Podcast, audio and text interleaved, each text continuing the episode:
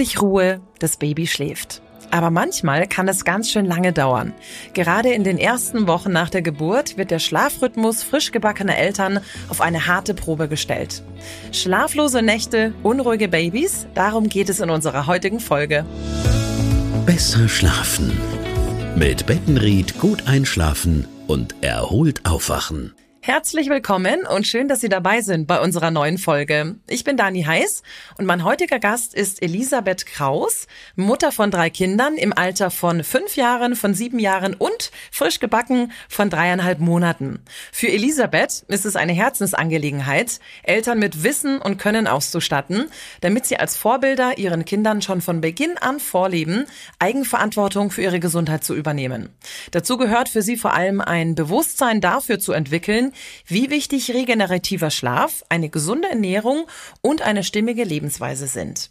Ihre Expertise hat Elisabeth als Pharmazeutin aus dem Alltag in Apotheke und Krankenhausapotheke der Konzeption von Seminaren und digitalen Education-Programmen an der LMU, Ernährungsausbildungen oder auch Coaching-Ausbildungen gewonnen. Außerdem ist Elisabeth Kraus Co-Autorin unter anderem des Buches Regenerativer Schlaf, die wichtigste Investition in ihre Zukunft. Ihre wichtigsten Lehrmeister aber sind ihre Kinder, die ihre Expertise ständig auf die Probe stellen und damit erweitern. Und genau darüber möchte ich heute mit ihr sprechen. Elisabeth Kraus, schön, dass Sie heute unser Gast sind. Hallo. Hallo, schön, dass ich zu Gast sein darf und ich freue mich auf die spannenden Fragen. Elisabeth, ich selbst habe keine eigenen Kinder. Ich weiß aber von meiner Schwester und meinen beiden Patenkindern, dass es auf jeden Fall die Nächte sind, die junge Eltern vor große Herausforderungen stellen können. Sie selbst haben ja auch drei Kinder. Zum Start gerne mal, welche Herausforderungen sind denn das vor allem? Ja, das ist vor allen Dingen beim ersten Kind die praktische Erfahrung, die den jungen Eltern natürlich fehlt. Sie können Ratgeber gelesen haben, aber die Eltern wissen gar nicht, was es bedeutet, wenn man nachts zwei bis dreimal geweckt wird oder alle zwei, drei Stunden aufstellen muss, um das Baby zu füttern oder zu wickeln. Dazu mhm. kommt einfach, dass die Eltern die Sprache des Babys noch gar nicht richtig verstehen können, weil das ist ja einfach die Kennenlernphase ist ja die erste Zeit, wo eben die Eltern erst lernen, was bedeutet oder wie äußert mein Kind Müdigkeit, wie äußert mein Kind Hunger, woran erkenne ich, dass die Windel voll ist, ohne dass ich sie aufmachen muss irgendwie. Und das sind hm. Herausforderungen, die man erst lernen muss und wo einem eigentlich auch keiner helfen kann, sondern man muss einfach die Sprache des Babys lernen. Mhm viele Herausforderungen. Sie selbst sind ja Mutter von drei Kindern, sieben Jahre, fünf Jahre und jetzt ein ganz frisch geborenes Baby. Ich glaube dreieinhalb Monate, oder? Genau. Sie schauen, äh, ich kann Sie ja hier über Video sehen, auf jeden Fall frisch und munter aus. Wie läuft's da aktuell mit dem Schlaf?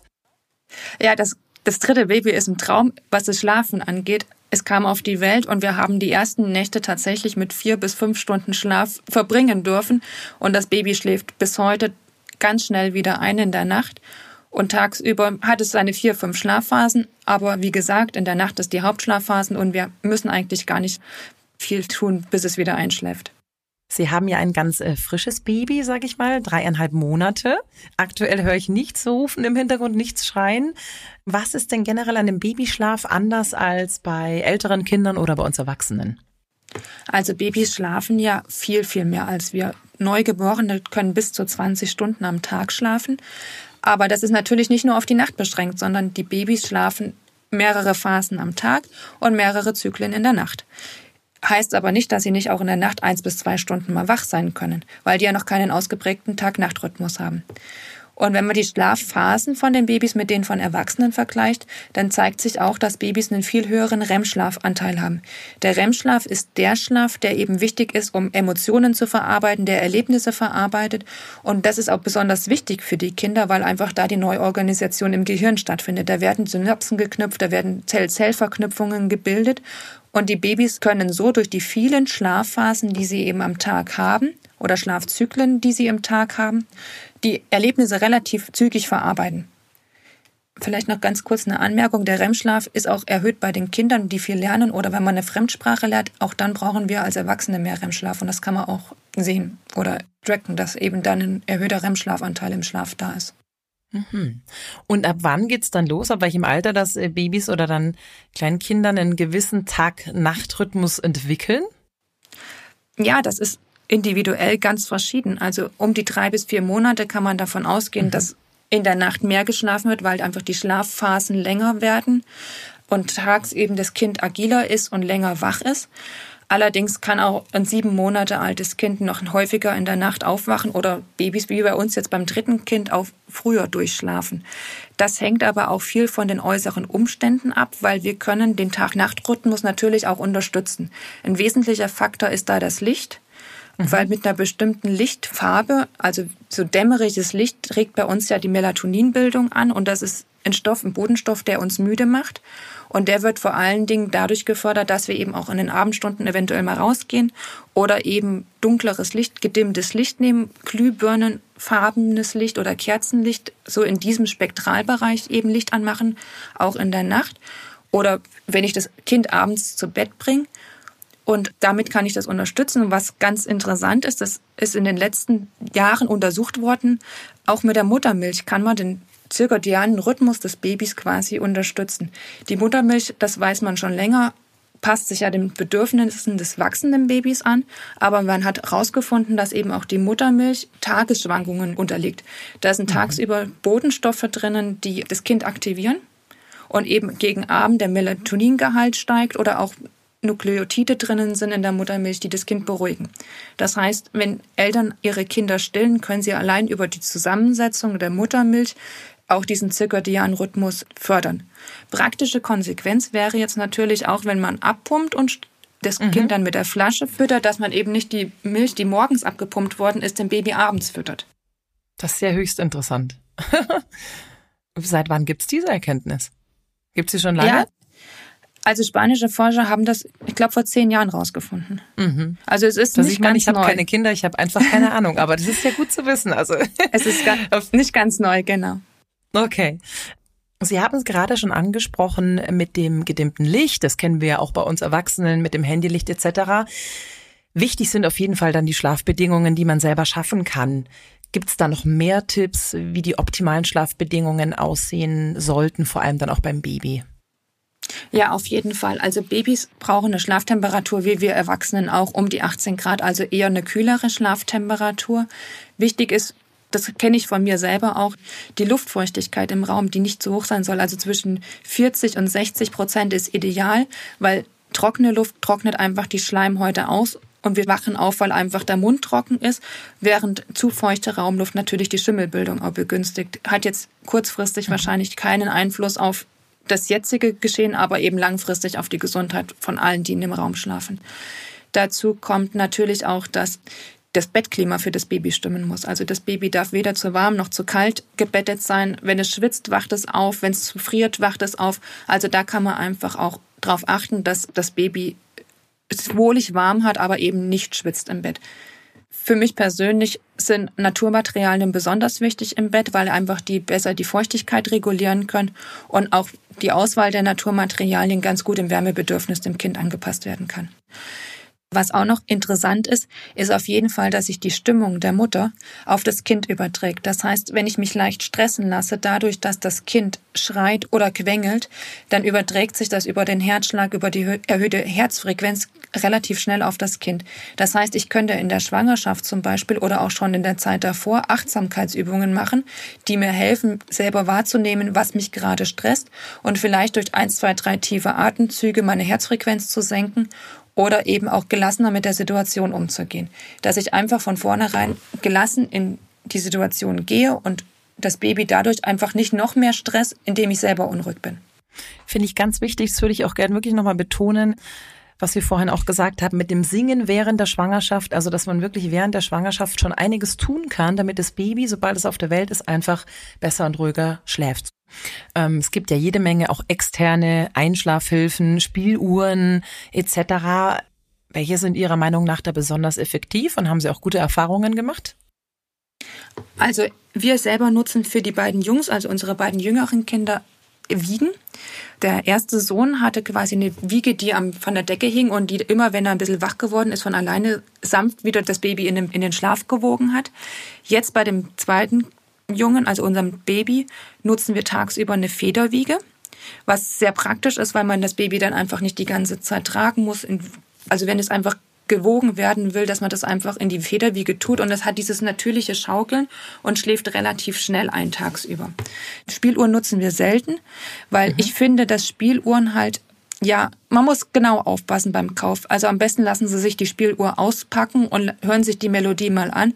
Wir haben viele Spieluhr geschenkt bekommen. Da ist zum einen die Musik sehr schnell oder sehr auffühlend. Also mich würde das teilweise nicht beruhigen. Also da muss man sehr genau aufpassen, was das Baby mag. Unsere Babys mögen auch singen sehr gerne. Also wenn man ein Einschlaflied mhm. hat, kann man beim Einschlafritual natürlich auch immer wieder dasselbe Einschlaflied singen, was Babys einfach beruhigt. Das kann man übrigens in der Schwangerschaft dem Baby schon angewöhnen, dass man einfach, wenn man mhm. das Gefühl hat, das Baby ist sehr aufgewühlt, einfach ein bisschen mit ihm singt und eben zum Einschlafen immer dasselbe Lied dann nutzt. Und hat dann wahrscheinlich, sobald es auf der Welt ist, schon ein vertrautes Gefühl zu dem Lied und dann, glaube ich, genau. entsteht vielleicht eine Geborgenheit, oder? Genau, es ist ja auch häufig, dass Musik beruhigt ja auch, wenn es eine ruhige Stimmung hat. Und es bringt ja auch die Mutter ein bisschen zur Ruhe, wenn es einfach eine ruhige Melodie singt. Und dadurch sinkt ja auch der Herzschlag, wenn die Mutter ruhiger wird. Und es koppelt sich ja dann auch von der Geburt an, was das Kind merkt ja im Mutterleib auch schon, ähm, dass der Herzschlag der Mutter eben ruhiger ist, eine niedrigere Frequenz ist und die Mutter mehr entspannt. Sie haben ja jetzt schon viel Erfahrungen mit Ihren drei Kindern. Was ist für Sie so wirklich das Effektivste? Also bei allen drei gewesen. Was hat da am allerbesten geholfen? Auch wenn die unterschiedlich sind, kann man da was, was benennen irgendwie? Also ich finde diese Wiegen sehr, sehr effektiv, vor allem auch wenn man sich ein bisschen Freiraum schaffen will als Mutter. Ich selber nutze auch viel Babytragen, dass ich das Baby einfach tagsüber nah am Körper habe, dass es einfach auch meine Nähe spüren kann, meinen Herzschlag spüren kann und ich trotzdem das Baby auch bei zwei älteren Geschwistern überall mit hinnehmen kann. Und wir alle kennen die Situationen, das Baby schreit, das Baby weint. Es dauert oft auch bei manchen Familien sehr, sehr lange. Da gehen ja die Meinungen auseinander zum Thema, man soll aus dem Raum gehen oder beim Baby bleiben. Wie ist da Ihre Erfahrung oder Einstellung zu diesem Thema? Ist ja ein bisschen schwierig, glaube ich. Also ich kenne es tatsächlich auch. Unsere Tochter wollte absolut nicht einschlafen, wenn wir nicht in der Nähe waren. Und wir haben das tatsächlich auch so gemacht, dass wir bei dem Baby geblieben sind. Heute bin ich relativ ruhig. Ich sage, wenn ich die Müdigkeitsanzeichen von einem Baby sehe, ich lege es hin, bleib aber bei ihm, streichel ihm über dem Kopf oder streichel von dem Kopf, vom Scheitel abwärts über die Nase, dass auch die Augen immer wieder leicht zufallen. Und dann mhm. ist meiner Meinung nach das Wichtige, dass man eben nicht zu früh aus dem Raum geht. Weil okay. wenn das Baby noch nicht in der Tiefschlafphase ist, dann ist es natürlich noch weckbar. Und wenn ich vielleicht die erste Schlafphase abwarte und warte, bis es im Tiefschlaf ist, so nach 20 Minuten und dann leise rausgehe, dann wird es vielleicht auch nicht so schnell aufgeweckt. Okay. Eure Tipps vielleicht aus der Familie für alle jungen Eltern oder generell Eltern, die so ein bisschen tagsüber mit Schlafdefiziten und Müdigkeit zu kämpfen haben, weil die Babys doch sehr unruhig und sehr quietschfidel sind in der Nacht. Haben Sie da was für die Eltern als Tipps tagsüber, um die Müdigkeit zu bekämpfen?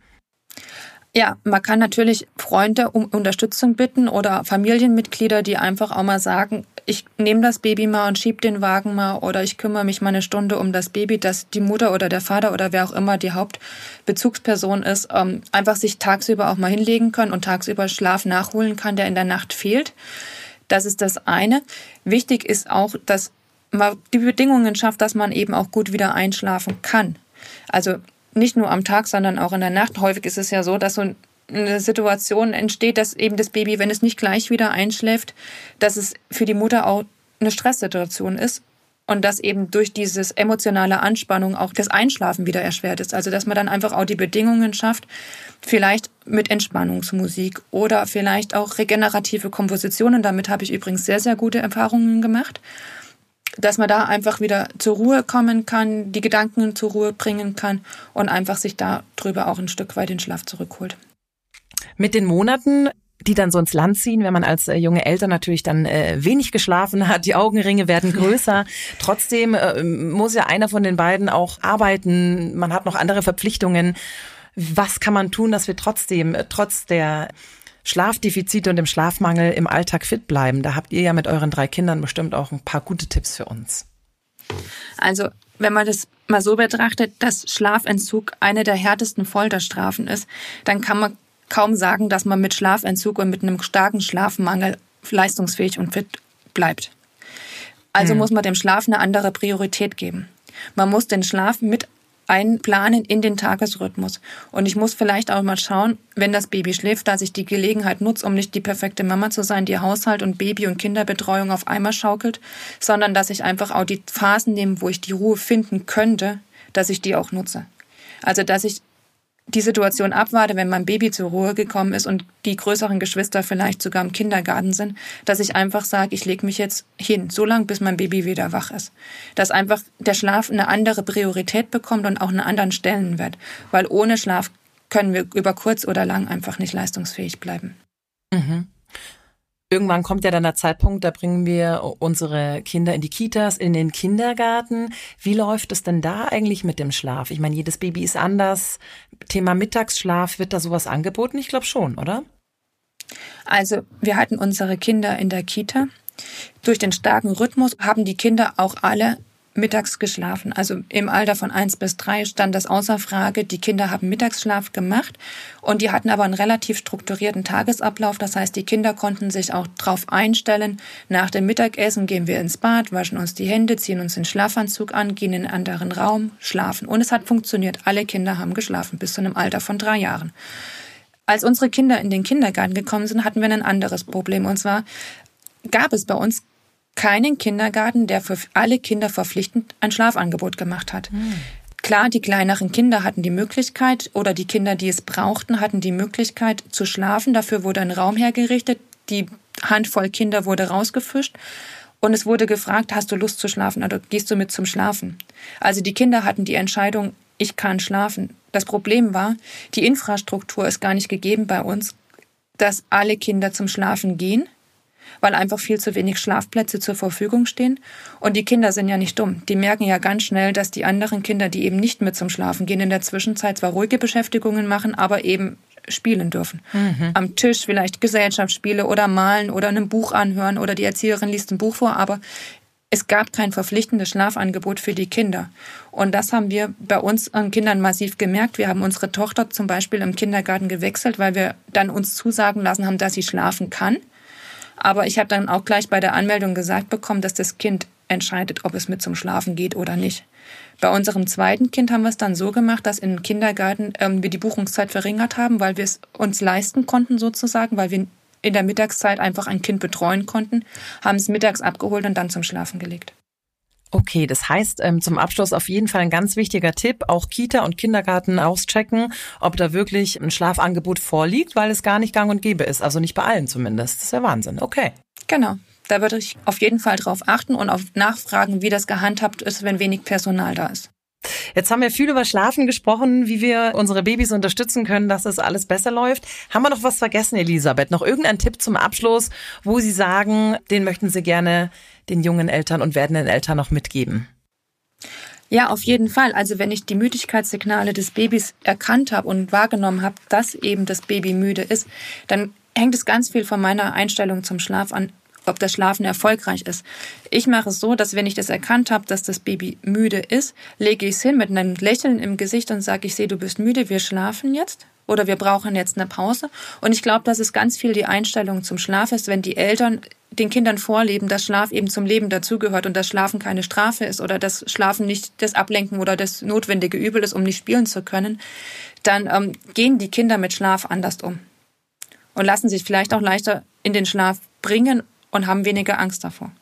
Also im Grunde, wie ich es ganz am Anfang auch schon erzählt habe, wir achten selbst drauf, wie wir leben, wie wir mit Gesundheit und unserem Schlaf umgehen. Und das Baby, auch in jungen Jahren, schaut sich das dann hoffentlich dann auch ab. Genau, wir sind ja Vorbilder nicht nur beim Spielen und unserem Verhalten, sondern auch bei der Einstellung zum Schlaf.